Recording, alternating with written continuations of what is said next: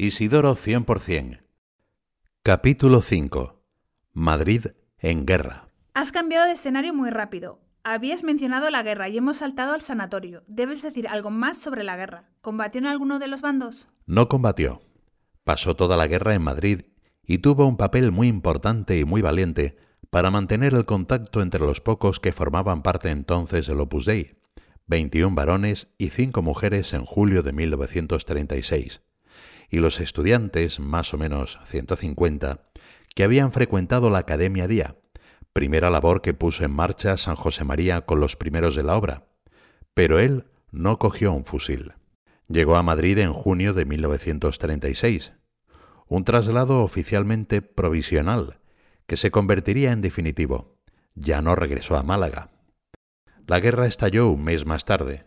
Pasó unos meses sin salir apenas de casa de su madre, porque le constaba que desde Málaga habían enviado información de su condición de católico y lo buscaban. Cuando se despejó ese peligro, y gracias a una precaria documentación que acreditaba provisionalmente su condición de argentino, pudo moverse con cierta libertad por Madrid y llevar ánimo, comida o noticias de unos y otros, también por carta, a los que estaban refugiados en sedes diplomáticas, alistados en ambos ejércitos, en prisiones o con sus familias.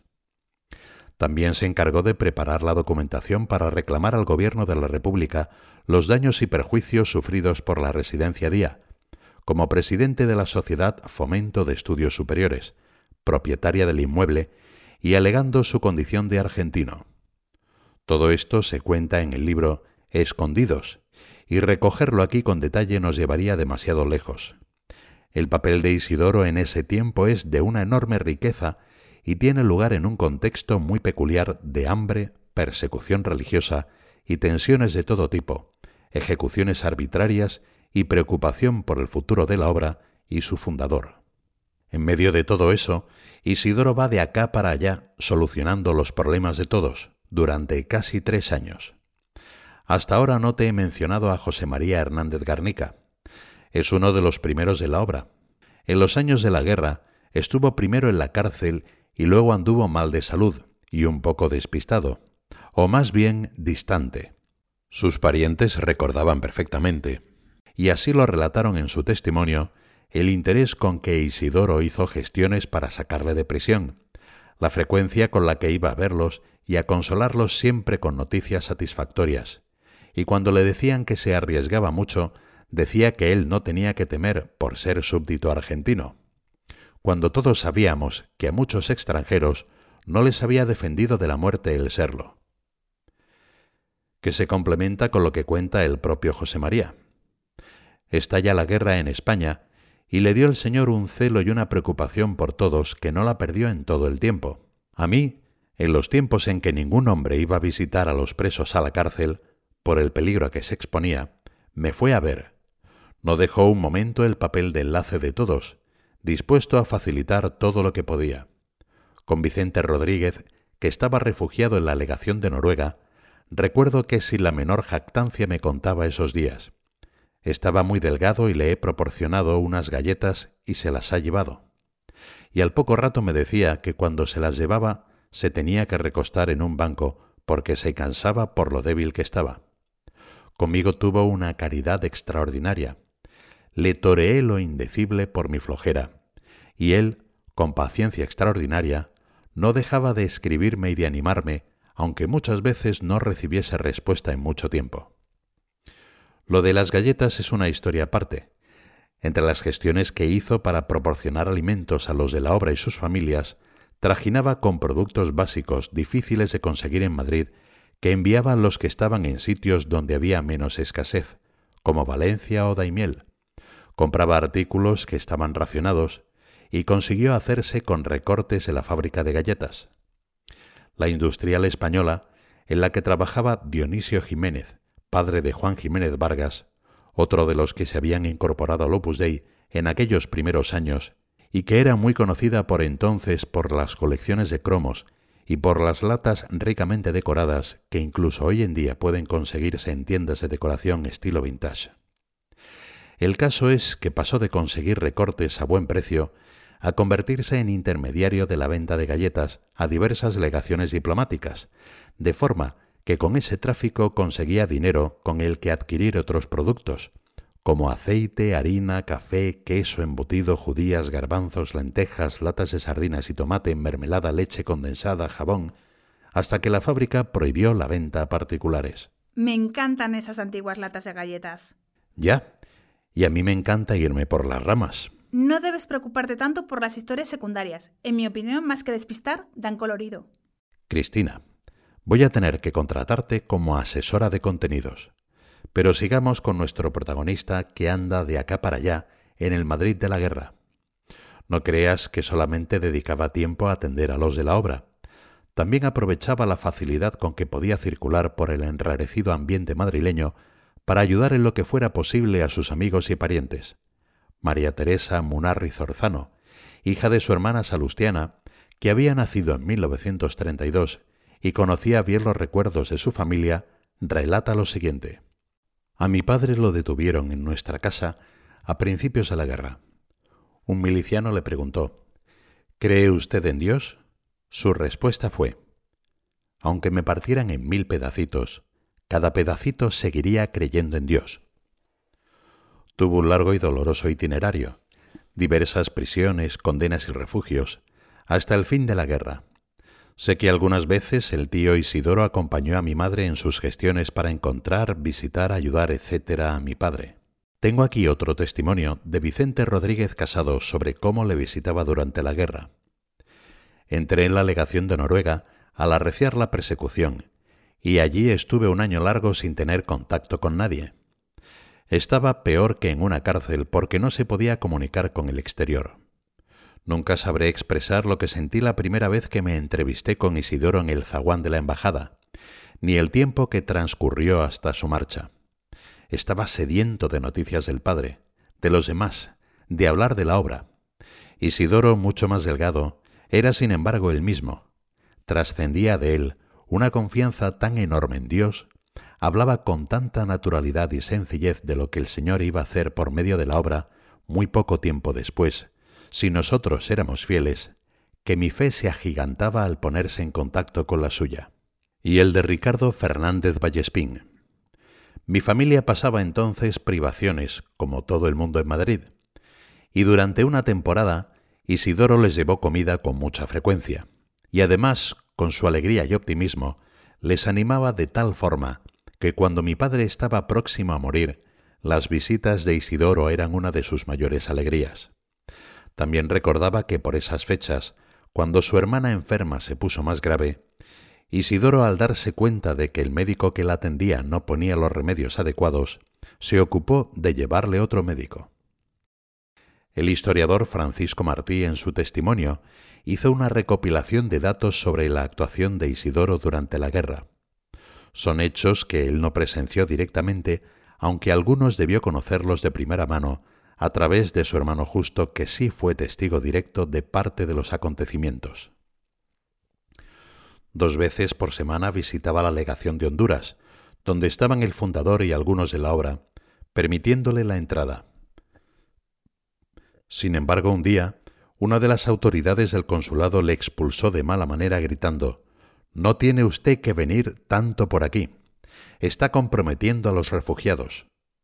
Isidoro protestó contra tal falsedad, pero no le valió, y hubo de marcharse a casa.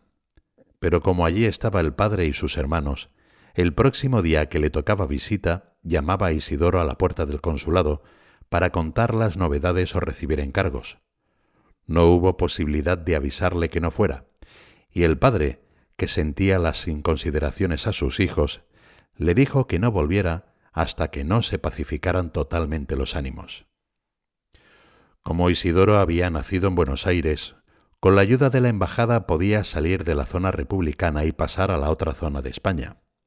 En principio la idea ilusionaba a Isidoro, y así se lo propuso al padre en marzo de 1937.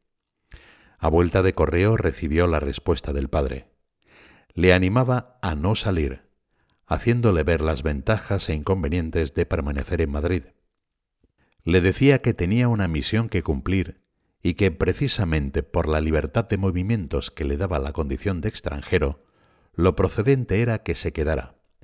Le invitaba a pensar en su responsabilidad personal para la situación de los demás y para la reclamación de todo lo incautado en la residencia de estudiantes. Como siempre, le dejó plena libertad para decidir. Conste que la visión que tengo de este problema tuyo no debe coaccionarte. Tu obra con enterísima voluntad. Isidoro contestó sin vacilar, agradeciéndole al padre la oportunidad que le ofrecía de continuar dedicado a ayudar a todos los que no tendrían la posibilidad de salir. El padre en su respuesta le decía No esperaba menos de ti, Isidoro. La solución que has dado a tu asunto es la que nuestro Señor quiere, sin duda alguna. Isidoro permaneció pues en Madrid hasta el último momento para consolar, alentar y sostener el espíritu de los de la obra.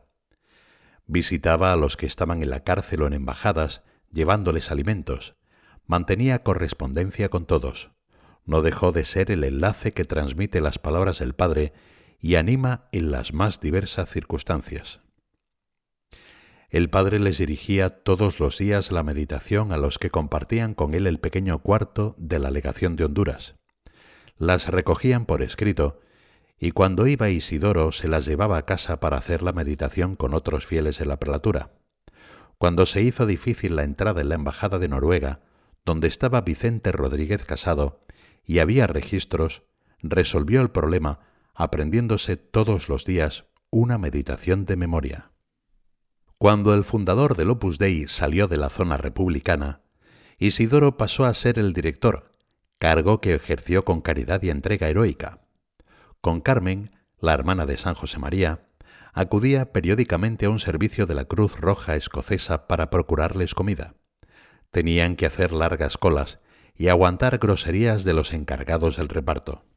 Adoptó la costumbre de escribir al padre todos los días que terminan en cinco, con lo que escribía tres cartas al mes dándole noticias de todos. El 8 de abril de 1938, comentando el vacío de la ausencia del padre, escribía el lenguaje figurado debido a la persecución comunista. Cuando hemos tenido al abuelo, fundador, con nosotros, no hemos sabido aprovecharnos de él. Muchas veces he pensado en ello. Es la dinamo potente que nos nutre de energía.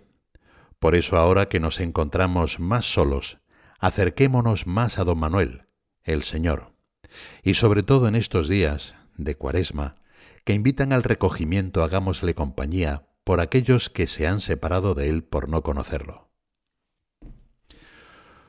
Como con su documentación podía entrar en algunas embajadas, tenía posibilidad de conseguir documentación falsa a los que estaban en cárceles o embajadas. Pero llegó un día en que se dieron cuenta y fue la policía a detenerlo, y le tuvieron día y medio en un calabozo con asesinos y presidiarios. Consiguió salir refugiándose en la embajada argentina. Lo consideraron desertor y le obligaron a pasar revista diariamente hasta que acabó la guerra. Oí decir al padre que Isidoro, dentro de una vida totalmente ordinaria, había palpado algo sobrenatural. Sin duda se refería al suceso siguiente. Álvaro del Portillo y los que estaban en la legación de Honduras, fracasadas las gestiones para pasarse a la otra zona, pensaron alistarse en el ejército y pasarse por el frente. Así se lo escribieron a Isidoro en junio de 1938. En su respuesta, consciente de la responsabilidad, niega rotundamente el permiso, dándoles una serie de razones. A pesar de la negativa, un mes más tarde los refugiados insisten, afirmando desde luego que aceptarán la definitiva solución. Suponían que les negaría de nuevo el permiso, pero la respuesta inesperada llegó de manera categórica. Lo he pensado bien delante del Señor, y podéis salir del consulado para intentar lo que proponéis. Determinaba con toda naturalidad las fechas en que habían de abandonar el refugio, como se presentarían en la caja de reclutas. Más tarde se enteraron de que haciendo oración en su despacho, supo que pasarían al otro lado del frente en una fecha precisa, el 12 de octubre de 1938. Por el mismo procedimiento lo supo San José María, y se lo comunicó a la madre de don Álvaro, que se encontraba también en Burgos. Su hijo Álvaro le aseguró, se pasará a mediados de octubre. ¿Pero cómo lo supo? Exactamente no lo sabemos. Isidoro no acostumbraba a hablar de eso, y aunque se tratase de un suceso ciertamente sobrenatural, siempre se refirieron a él con su versión más sencilla, es decir, que nadie habló nunca de apariciones ni de nada de ese estilo, sino simplemente de que Isidoro en un momento determinado, ante un crucifijo, tuvo la seguridad de que podía darles el permiso para pasarse de una zona a otra, y que incluso sabía la fecha en que lo harían. ¿Y nunca se lo contó Isidoro a nadie? Por lo menos se lo contó una vez a José Javier López Jacoíste, un navarro estudiante de Derecho y con el tiempo jurista, catedrático de Derecho Civil y notario, que le acompañó en el Sanatorio de San Fernando la mañana del viernes de Dolores 16 de abril de 1943, cuando San José María le dio la unción de enfermos, que entonces se llamaba extrema unción. ¿Te importa que nos remontemos a unos años antes?